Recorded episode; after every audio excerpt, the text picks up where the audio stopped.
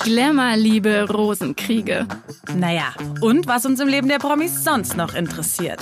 Bunte Menschen, der Promi-Podcast.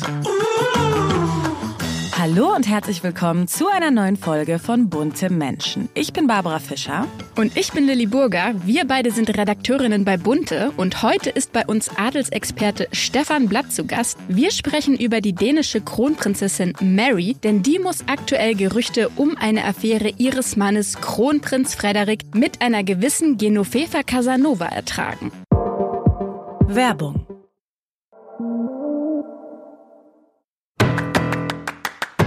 Bunte Spotlight. Ja, diese Woche haben uns erstmal traurige News erreicht. Schauspielerin Mimi Fiedler und ihr Ehemann Otto Steiner haben sich nach vier Jahren Ehe getrennt. Ich muss sagen, mich hat's auch sehr überrascht. Der Fernsehproduzent und ja, die Künstlerin waren eigentlich immer sehr verliebt. Die beiden haben sich ja vor sechs Jahren kennengelernt, vor vier Jahren lang total romantisch am Chiemsee geheiratet. Und irgendwie dachte man, jetzt hat Mimi endlich den richtigen gefunden. Ja, so ein bisschen ihren Retter, ihren Anker. Dazu hat ja auch der Altersunterschied von zwölf Jahren gepasst. Sie ist 48, er 60, aber trotzdem ist es anscheinend turbulent geworden. Also ja, man muss ja sagen, wenn man so ein bisschen auf die Vergangenheit von Mimi blickt, ihr Leben ist, glaube ich, in allen Bereichen sehr turbulent gewesen. Also fangen wir jetzt mal an, ja, privat. Sie hat ja auch mit einigen Süchten zu kämpfen gehabt. Ne? Sie war ja lange alkoholabhängig, wo sie ja immer wieder offen drüber spricht. Sie hatte ja auch immer mal wieder mentale Probleme. Also sie hat sich immer wieder versucht, neu zu finden, neu zu erfinden. Sie hat Namen gewechselt. Also man hatte immer das Gefühl, sie weiß noch nicht ganz, wer sie ist. Und man muss dazu sagen, in dieser Ehe hat sie sich auch so sicher gefühlt, dass jetzt zum Beispiel diese Alkoholsucht da keine Rolle gespielt hat. Also da war sie wirklich trocken und nüchtern. Und man fragt sich jetzt tatsächlich, was der Grund für das Ehe aus sein könnte. Ja, sie hat ja offiziell keinen Grund genannt. Sie hat ja wirklich nur gesagt, ich habe mich von Otto getrennt. Ich bin auch schon ausgezogen aus unserem gemeinsamen Zuhause. Ich muss jetzt eigentlich, ja, ich muss mich wieder selbst finden. Ja, sie hat ja auch von Liebe immer noch gesprochen, aber sie meinte auch, es ist jetzt der, der Schritt zu gehen, damit ich bei mir bleibe. Und einige böse Zungen behaupten ja, dass er sie betrogen haben soll. Also nicht nur einmal. Anscheinend ist Untreue ein großes Thema am Schluss gewesen. Ob es letztlich zur Trennung geführt hat, wissen wir natürlich nicht. Und irgendwie passt da auch was dazu, was ich mit ihr erlebt habe. Ich habe sie ja zuletzt genau vor einem Jahr bei Stars in der Manege getroffen und da hat sich das eher aus jetzt vielleicht noch nicht so angekündigt, aber das, was sie mir erzählt hat, kann man schon so als Omen deuten. Sie meinte zu mir, sie hätte sich auch gerade wieder neu erfunden und wollte in ihrem Künstlernamen nur noch Mimi heißen, ohne den Namen von einem Mann in ihrem Namen zu tragen. Also so, als hätte sie irgendwie im Gefühl gehabt, doch bald wieder alleine dazustehen. Ja, und ich finde bei ihr total krass, ähm, sie ist ja wirklich eine Schauspielerin, die sehr viele Hints auf Instagram preisgibt. Also sie ist ja sehr aktiv auf Instagram. Sie postet ja fast täglich Selfies, Sprüche, weise Wegweisungen. Also jeden Tag postet sie ja irgendwas und sie versteckt schon immer so kleine Botschaften. Ne? Also schon, ich glaube, paar Wochen vor der Trennung hat sie schon irgendwie so so einen Spruch von Yoko Ono gepostet, ne, dass man äh, wie glücklich man alleine ist und dass man niemanden braucht. Also so, ich sage jetzt mal, Adlersaugen haben es wahrscheinlich schon sehr lange gewusst. Ja, weniger subtil ist in der Vergangenheit der Sohn von Brad Pitt vorgegangen. Wie jetzt herauskam, hat sein Sohn Pax vor drei Jahren eine ganz schön drastisch formulierte Nachricht auf Social Media für seinen Vater veröffentlicht. Hast du das mitbekommen? Seit ich in den letzten Jahren mich mit Brad Pitt beschäftigt habe, habe ich wirklich nur dieses zerrüttete Verhältnis von Brad Pitt zu seinen Kindern im Kopf und natürlich auch dieser jahrelange schlimme Scheidungs- und Sorgerechtsstreit mit Hollywood-Star Angelina Jolie. Also man kommt da gar nicht mehr eigentlich ins Positive, ne? Eine Schocknachricht nach der anderen quasi. Also jetzt hat man ja auch wieder aktuell gehört, dass die Tochter Sahara auch den Nachnamen von Brad Pitt abgelegt hat. Also sie ist ja jetzt in ein Uni-Verbindungshaus eingetreten und hat sich da eben vorgestellt als Sahara Mali Jolie. Und das ist auch ein deutliches Zeichen oder eine deutliche Abkehr von ihrem Vater. Ja, jetzt kam ja wieder was Neues an die Öffentlichkeit. So ein Pex hat vor drei Jahren einen bösen Instagram-Post auf seinem privaten Konto veröffentlicht, der halt ja dank vieler Medien jetzt sozusagen publik wurde. Und wir wissen ja, einmal im Internet, immer im Internet. Also das Internet vergisst nie. Und zwar hat er Folgendes geschrieben an seinen Vater Brad Pitt.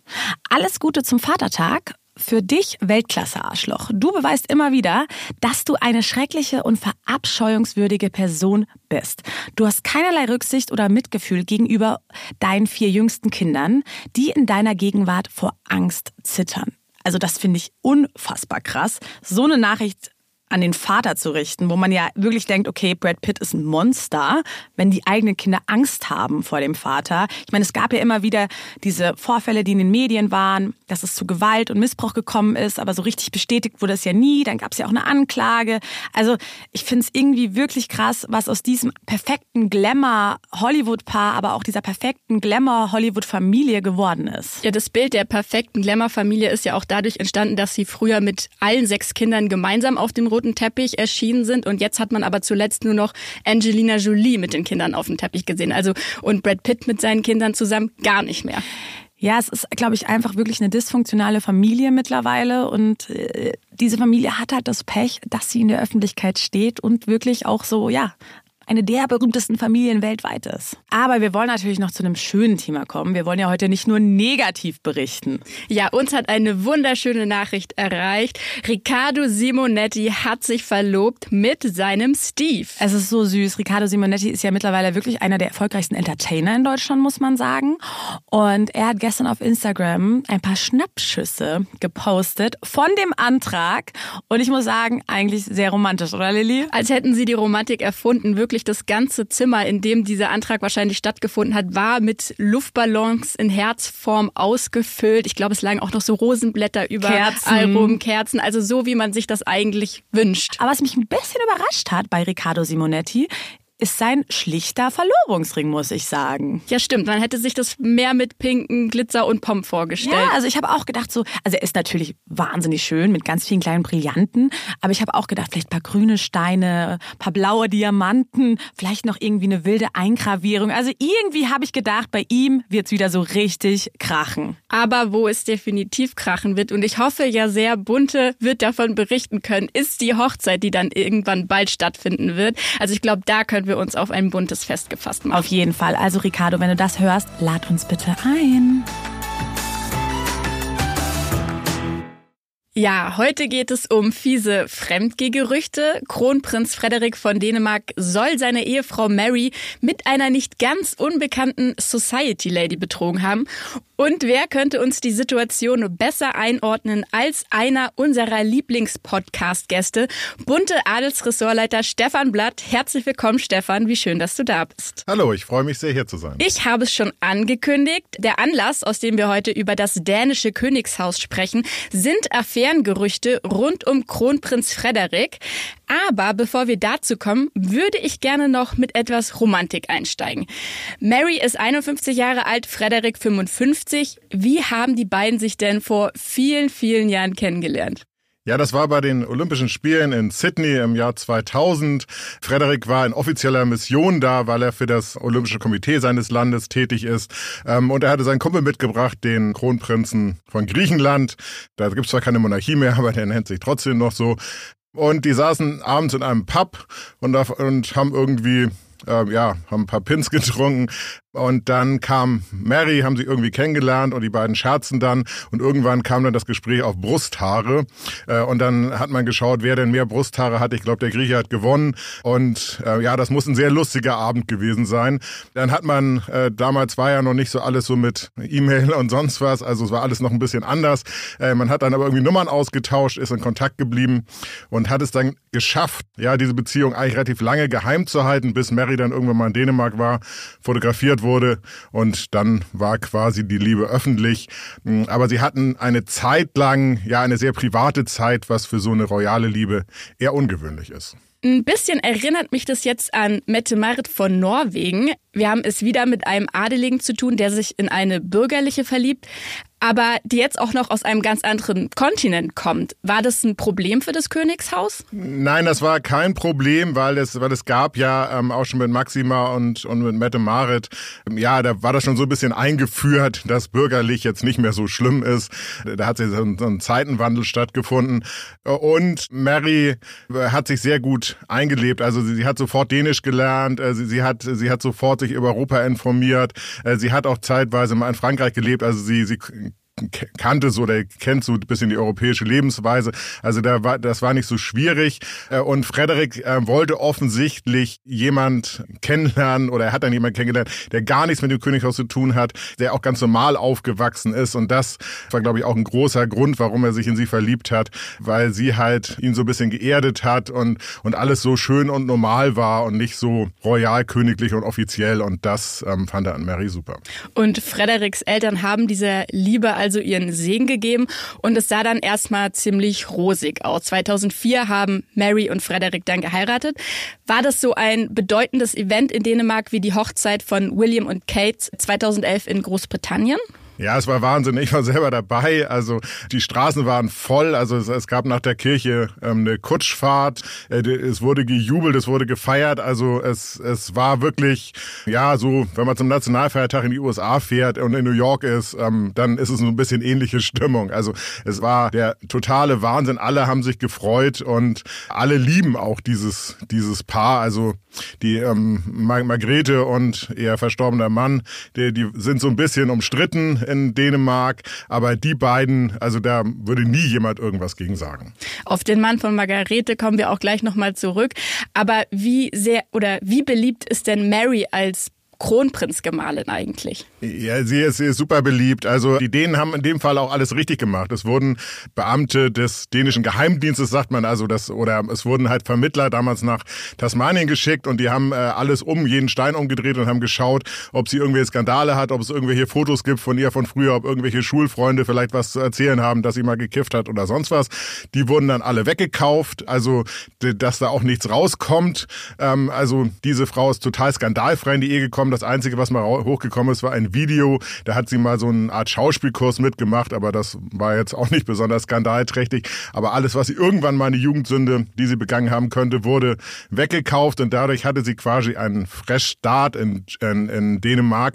Also es war nicht so wie bei Mette Marit, die dann sich erstmal erklären musste, dass, dass sie Drogen genommen hat und, und ihr Kind hat und sowas. Ähm, das gab's da nicht. Äh, und seitdem ist sie auch skandalfrei geblieben. Sie hat vier bezaubernde Kinder. Sie ist absolut bezaubernd. Sie trifft immer den richtigen Ton. Also so ein bisschen, ich vergleiche es immer ein bisschen mit Victoria, die das auch immer schafft. Also in jeder Situation immer das Richtige zu machen. Und ja, deswegen wird sie von allen denen und denen sehr geliebt. Ja, also insgesamt sind es vier Kinder, Christian 18, Isabella 16 und die Zwillinge Vincent und Josephine, beide 12 und die galten ebenso als Vorzeigefamilie, wie du gerade gesagt hast. Und umso mehr schockiert jetzt auch der Skandal in Dänemark. Was ist denn da gerade für eine Situation? Ja, das, äh, die Dänen können sich das eigentlich nicht erklären und äh, ich kann es mir auch nicht so wirklich erklären. Äh, Mary war bei, bei den Vereinten Nationen in New York, hat dort eine sehr wichtige Rede gehalten zum Thema Nachhaltigkeit, was, was den beiden auch sehr am Herzen liegt. Und da ist Frederik einfach mal nach äh, Madrid gejettet, Angeblich wollte er sich mit einem Freund treffen, aber er hat sich mit ja einer schönen Mexikanerin getroffen, die auch noch mit Nachnamen Casanova heißt. Also da bei der Geschichte passt irgendwie alles zusammen. Hat ihr übernachtet, war mit ihr essen, war mit ihr im Museum, war mit ihr im Park spazieren. Keiner weiß, was da wirklich passiert ist, aber sagen wir mal so, ist so ein bisschen wie äh, Schatz es sieht nicht so aus, wie du denkst, Geschichte. Also da kommt er eigentlich nicht mehr raus, egal ob er nun was gemacht hat oder nicht. Aber sowas macht man eigentlich nicht, vor allem wenn die Gattin gerade in New York weilt. Ja, durch Medienfotos ist das Ganze jetzt rausgekommen und ich stelle mir das äh, unglaublich verletzend vor, gerade durch Fotos mit dieser Situation konfrontiert zu werden. Trotzdem, den Namen der Affäre hätte die Presse nicht reißerischer erfinden können. Äh, was weiß man denn über Genoveva Casanova? Sie wurde in Mexiko geboren und stammt aus einer dänischen Reedersfamilie, wo dann ein Zweig mal nach Mexiko ausgewandert ist und ja, lebt aber auch ähm, schon auch seit langem in Spanien, also sie pendelt zwischen Spanien und Mexiko. Ja, sie ist halt eine reiche Erbin, dann hat sie den Sohn der Herzogin von Alba kennengelernt, das ist diese, ähm, die ist leider schon mit 88 Jahren verstorben, aber die, die hatte so eine ganz wilde Frisur, also die ist in Spanien super bekannt. Äh, und den hat sie geheiratet, mit dem hat sie Zwillinge bekommen. Äh, dann scheiterte das aber, die Ehe, aber die beiden sind heute noch in Best Speaking Terms, auch wegen der Kinder. Und jetzt ist sie so ein, ja, sie ist eine Society Lady, würde man sagen. Also sie, sie, sie ist in Spanien und, und in Mexiko auf, auf fast jedem wichtigen Event vertreten. Äh, sie ist auch so Mitglied der Society, sie geht jagen, dort hat sie auch offensichtlich Frederik kennengelernt kennengelernt, aber schon vor, vor einiger Zeit. Also die beiden haben sich dieses Jahr auch schon ein paar Mal getroffen. Und was sie aber auch ist, sie möchte sehr in die Öffentlichkeit. Ähm, sie, hat an verschiedenen Reality-Formaten teilgenommen, also ähm, an der Kochshow und, und, und bei Mask Singer hat sie zum Beispiel auch teilgenommen. Also sie wandelt so zwischen, sagen wir mal, C-Prominenz und Society Lady und ja, äh, ist eigentlich ein sehr lebenslustiger Mensch, hat genug Geld, hat genug Plätze, wo sie sein kann, weil, weil ihr Ex-Ehemann äh, super reich ist und ihr alles zur Verfügung stellt und sie ja auch geerbt hat. Ähm, also lebenslustig und macht, was sie will. Haben Sie oder Frederik sich dann mal zu den Vorwürfen geäußert? Ja, sie hat ein sehr langes Schreiben ähm, ihres Anwalts veröffentlicht, wo sie sagt, das stimmt alles nicht und sie würde rechtliche Schritte einleiten. Das hat sie, ähm, also die Zeitschrift, die das zuerst publiziert hat, war die Zeitschrift Lecturas. Sie hat das auf dem Titel und dann brach halt diese Welle los. Ähm, das hat sie bisher noch nicht gemacht. Sie ist in den Palast ihres Ex-Ehemanns geflüchtet und dort hat sie die spanische Zeitschrift Ola aufgespürt und sie sagte zu der Reporterin, ja, das alles sei eine Katastrophe, sie sei am Boden zerstört. Und mehr könne sie aber zu der ganzen Angelegenheit nicht mehr sagen. Es ist ja aber schon auch ein bisschen naiv, sich als Prinz mit einer Frau in der Stadt zu vergnügen und zu denken, das fällt nicht auf. Hast du eine Erklärung für diese Sorglosigkeit? Ja, ich glaube, ähm, weil sie sich ja schon ein paar Mal getroffen haben dieses Jahr ähm, äh, und das immer glatt gegangen ist, hat er nicht geglaubt, dass das auffallen würde. Also er, sagen wir mal, wenn jetzt Frederik durch München gehen würde, äh, würde ich mal sagen, dass äh, neun von zehn Menschen ihn auch nicht erkennen würden. Also äh, deswegen ranken sich auch viele ähm, Gerüchte um diese Fotos, weil äh, sie wurden häufiger fotografiert. Äh, also da, da muss auch ein Team von Fotografen unterwegs gewesen sein. Äh, das Team muss auch einen Tipp bekommen haben. Genoveva Casanova äh, wurde schon häufiger von Paparazzis fotografiert. Deswegen äh, gibt es so, dass es aus ihrem Umfeld oder sogar von ihr selber gekommen sein kann. Aber ich glaube, Frederik hat sich so sicher gefühlt, weil er das halt schon häufiger gemacht hat. Egal, was da auch bei den vorigen Treffen passiert ist. Vielleicht verstehen sich beide auch noch gut und reden über Literatur und keine Ahnung was. Mexiko, das hat ihn halt unvorsichtig gemacht, weil ähm, egal, muss ich da nochmal wiederholen, egal was in dieser Nacht passiert ist, äh, als Kronprinz übernachtet man halt nicht bei einer anderen Frau. Das ist halt einfach so. Außerdem, äh, es gibt Hotels, es gibt Paläste, es gibt sonst was. Also äh, so doof kann man eigentlich nicht sein und deswegen muss er sich zu sicher geführt haben. Und man muss jetzt auch mal dazu sagen, Frederik galt ja schon vor der Ehe mit Mary als Playboy. War das das erste Mal, dass Frederik eine Affäre gehabt haben soll? Oder ähm, wir haben ja auch schon von Karl Gustav von Schweden zum Beispiel gehört, eine, ein Skandal kommt selten allein. Ja, es ist so, dass in Dänemark äh, gab es schon ähm, in den letzten Jahren immer wieder Berichte, dass, dass er nicht so ganz treu gewesen sein soll. Es gab mal ein Foto, äh, da hat er in einem äh, Nachtclub in Kopenhagen eine Frau geküsst, aber äh, bei so Fotos weiß man noch nicht, vielleicht hatte sie nur die Wange geküsst und das waren, waren ähm, halt aus einem bestimmten Winkel aufgenommen. Das, das weiß man nicht, weil gibt's ja kein Video dazu. Äh, dann hat vor einigen Jahren mal eine, eine Edelprostituierte behauptet, sie hätte 7000 Euro Schweigegeld von ihm bekommen. Das ist aber in der Zeitschrift Zeitschrift erschienen diese Artikel, die, sagen wir mal so, ja am untersten Ende der, äh, der, der Zeitschriften sind, denen man Glauben schenken kann. Aber wenn man die drei Sachen jetzt zusammennimmt, dann kann man schon so ein bisschen nachdenklich werden und, und sagen, hm, könnte ja was dran sein, aber was halt wirklich passiert ist, wissen nur die beiden. Und weiß man, wie Mary reagiert hat? Wie verhält sie sich seit dem Skandal? Der Skandal ist zum unglücklichsten Zeitpunkt, den man sich nur vorstellen kann, rausgekommen, weil es gab gerade einen, einen Besuch von Letizia bei Mary. Letizia ist die spanische Königin äh, und über die Herzogin von Alba und über den, den Sohn der Herzogin von Alba kennt Letizia auch Genoveva. Und da kamen dann halt diese Schlagzeilen und äh, ja, und da hat man gerade die Frau zu Gast, die sie so ein bisschen ja im, äh, im erweiterten Freundeskreis der ange angeblichen Geliebten ist. Und äh, es gab dann, bevor der Skandal äh, öffentlich gemacht worden ist, gab schon Fotos von Mary, wo sie ungewöhnlich ernst, sauer, zerstreut. Also sie hat einmal fast ihre Limousine nicht gefunden, in die sie einsteigen sollte, wollte dann zur falschen Tür rein. Und da haben wir sich schon gewundert, hat die vielleicht irgendwie Beef mit Letizia oder irgendwie sowas. Und dann kam halt ein paar Tage später diese Fotos auf den Markt und dann wusste man, warum sie so sauer war.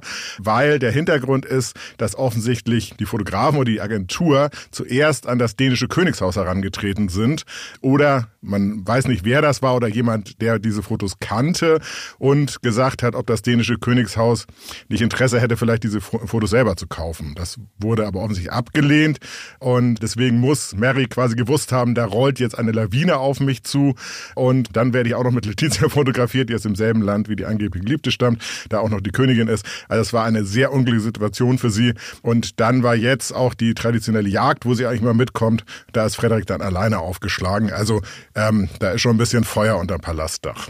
Also die Fotos haben Sie nicht aufgekauft, aber wie werden Sie denn weitermachen, die Dänen? Werden die das jetzt einfach totschweigen? Die Dänen haben sich geäußert. Der Palast hat gesagt, private Angelegenheiten kommentieren wir nicht. Also ähm, das beliebte Motto Totschweigen. Äh, es ist aber so, dass ähm, normalerweise so eine Geschichte hat so ein ja so ein News-Cycle von einer Woche und ähm, wir befinden uns jetzt glaube ich schon in der, in der dritten Woche dieses dieses News-Cycles. Äh, also es hört und hört nicht auf und da kann es jetzt sein, dass dann doch mal irgendwie noch mal ein Statement kommt, äh, weil ja auch diese Klage von Genovefa bisher gegen das spanische Magazin noch nicht eingereicht worden ist. Ja, versuchen das alle immer wieder hoch zu kochen. Äh, aber mh, mm, sie hoffen jetzt, jetzt kommt die Weihnachtszeit, da gibt es neue Themen. Jetzt äh, wollen wir Lebkuchenduft haben und nicht mehr Betrug. Äh, vielleicht hoffen sie so ein bisschen, dass es im Sande verläuft. Aber Frederik muss jetzt natürlich aufpassen. Es wird natürlich jeder Schritt von ihm verfolgt, äh, weil man muss ja auch sagen, diese Fotos sind weltweit verkauft worden. Also ähm, er ist auch ein Wirtschaftsfaktor. Und wer jetzt ein irgendwie neues Foto von ihm hat, das ihn irgendwie privat zeigt in so einer Situation, der wird auch wieder reich. Deswegen das Leben von Frederik hat sich dadurch schon ganz schön geändert, egal ob der Palast jetzt schweigt oder nicht kommentiert ähm, oder sonst was macht. Ich kann nur sagen, ich finde es schade, dass Frederik sich jetzt doch immer mehr als unerbittlicher Casanova empuppt.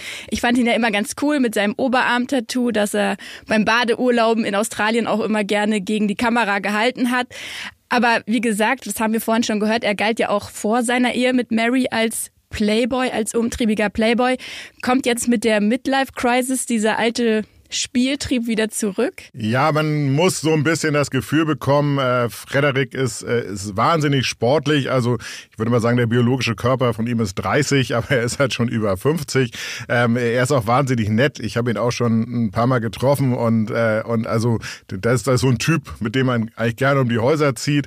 Aber was jetzt bei ihm natürlich ist, sein, sein Sohn ist 18 geworden. Ähm, die, die anderen Kinder ja, gehen so langsam auch auf die Volljährigkeit zu und irgendwann Jahren, das hat Mette Mare zu schön beschrieben, äh, dass sie ein bisschen Angst davor hat, dass sie jetzt mal da mit ihrem Ehemann Harkon allein im Palast sitzt, die Kinder sind ausgeflogen und, und was machen wir jetzt hier eigentlich? Und, und ich glaube, dass die jetzt er auch über dieses nachdenkt ähm, und dass das halt dann so in die typische Midlife-Crisis führt. Selbst wenn er jetzt nur ein schönes Partywochenende gemacht hat, dann deutet es auch so ein bisschen darauf hin, dass die Midlife Crisis droht bei ihm oder ist schon mittendrin.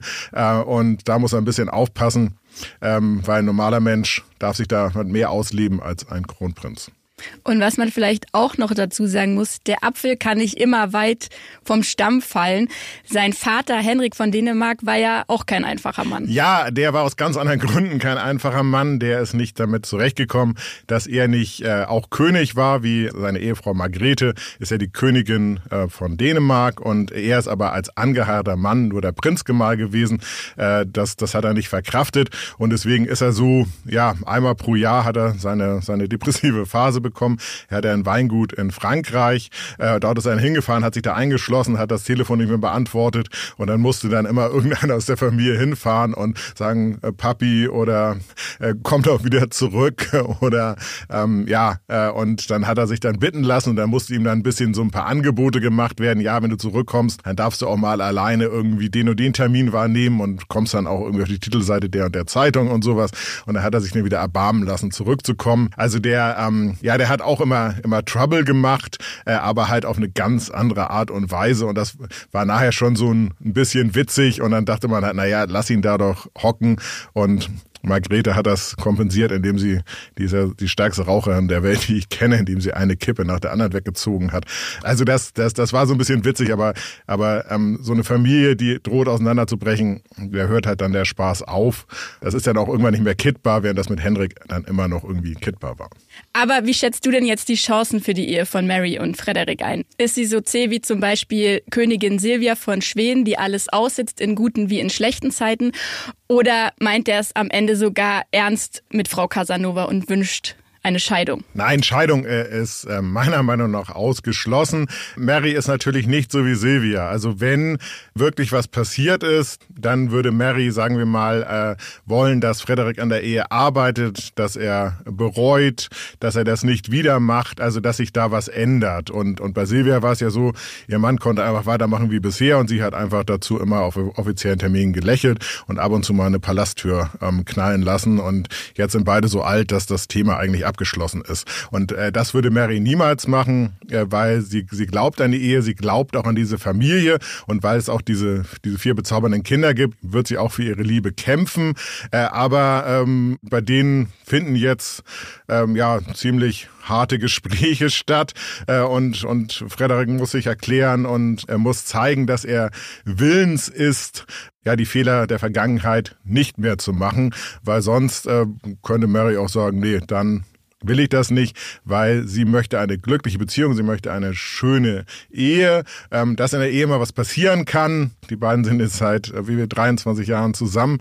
Äh, das passiert manchmal, aber das muss dann aufgearbeitet werden. Äh, und da muss Frederik jetzt, ja, der, der muss sich jetzt sehr viel Zeit für die Ehe nehmen, weniger Zeit für Party, weniger Zeit für Midlife Crisis, sondern Zeit für seine Frau und ihr zeigen, ja, ich kämpfe um dich, ich will dich und ich will, glaube an unser Glück. Und ich glaube dann, das wird so auch passieren, weil Frederik ähm, und Mary, ich meine, das ist eine Jahrhundertliebe, das äh, auch wenn man ihn trifft ähm, und er erzählt von ihr und er strahlt und so, da kann mal was daneben gehen bei ihm, aber er weiß, wo er hingehört und ich glaube, er wird für seine Liebe kämpfen. Mary wird für die Liebe kämpfen und die Kinder werden auch immer sagen, sagen wir Mama und Papa, jetzt reißt euch mal zusammen, so geht's ja nicht weiter.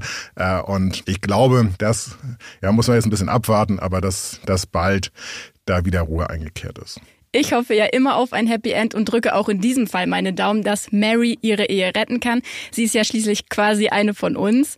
Und damit bedanke ich mich auch ganz herzlich bei dir, Stefan, für deine gewohnt unterhaltsam ausgeführte Expertise und ich hoffe auf ein nächstes Mal. Ich freue mich schon. Bis dann. Werbung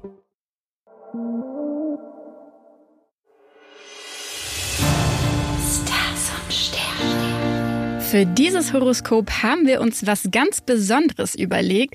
Wir haben letzte Woche beim Bambi auf dem roten Teppich Moderatorin Palina Roginski getroffen und sie natürlich mal für uns in die Sterne blicken lassen. Ja, sie ist ja nicht nur Astroliebhaberin, sondern auch wirklich Astro-Expertin. Und deswegen haben wir sie gefragt, wie stehen die Sterne für uns alle gerade im November? Und hier kommt ihre Antwort. Naja, also wir hatten ja jetzt gerade den Neumond am 13. im Sternzeichen Skorpion und bald am 27. haben wir den Vollmond. Und diese Phase jetzt von den zwei Wochen ist besonders wichtig, also weil wir haben schon Auflösungen mit ganz, ganz tief sitzenden Themen. Sei es äh, Finanzen, sei es Beziehung, sei es zwischenmenschliche Beziehungen. Und es könnte jetzt in der Kiste rappeln, weil es einfach gerade in der Kiste rappelt. Und für uns ist es als Kollektiv und alle zusammen wichtig, zuversichtlich zu sein und nicht zu sehr uns von unseren Emotionen und irgendwelchen cholerischen Auswüchsen treiben lassen. Also nicht so ganz ad hoc zu reagieren, sondern immer kurz durchatmen und nachdenken. Und am allerwichtigsten ist es jetzt in dieser turbulenten Zeit, unser Herz an, ans Steuerrad zu lassen. Dass wir ganz intuitiv Entscheidungen treffen, weniger aus der Logik, weil diese Konstellation, die ist so unlogisch und die möchte das nämlich auch, dass wir unsere Logik beiseite legen und wirklich uns nach unserem Herz ausrichten, weil das ist der Kompass. Ja, liebe Babsi, dann wissen wir jetzt, was zu tun ist. Immer erstmal durchatmen, Ruhe bewahren und dann wird alles etwas besser. Ihr alle habt bestimmt schon mal von der bunte Juvia-Kollektion gehört. Da gibt es viele coole Pieces, auf denen der Slogan Monaco Baby aufgedruckt ist. Und das ist jetzt alles 30 Prozent reduziert. Wir machen nämlich eine Black Week, nicht nur einen Black Friday Sale. Das heißt, am 23. sind die Teile auch schon reduziert bis einschließlich Montag, den 27.11. Also es ist wirklich der größte Sale des Jahres und wir verlinken euch natürlich in unseren Show Notes die Juvia-Seite, damit ihr direkt auf die coolen Stücke zugreifen könnt. Das war's auch schon wieder mit einer Folge Bunte Menschen. Wir hoffen, sie hat euch gefallen. Abonniert uns auf Apple Podcasts, Spotify und Co., damit ihr keine Folge mehr verpasst. Und hinterlasst uns unbedingt eine Bewertung. Da würden wir uns mega drüber freuen. Vielleicht habt ihr ja Anregungen oder Wünsche. Dann schreibt uns einfach per Mail an buntemenschen.burda.com zusammengeschrieben oder per Direct Message an unseren Instagram-Kanal an bunte-magazin. Wir freuen uns auf nächste Woche. Tschüss. Jeden Donnerstag. Bunte Menschen, der Promi-Podcast. This is your invitation to the intersection of versatility and design. The kind of experience you can only find in a Lexus SUV. A feeling this empowering is invite only. Fortunately, you're invited. Experience the versatility of the complete line of Lexus SUVs and some of the best offers of the year on select models at the Invitation to Lexus sales event, now through April 1st. Experience amazing at your Lexus dealer.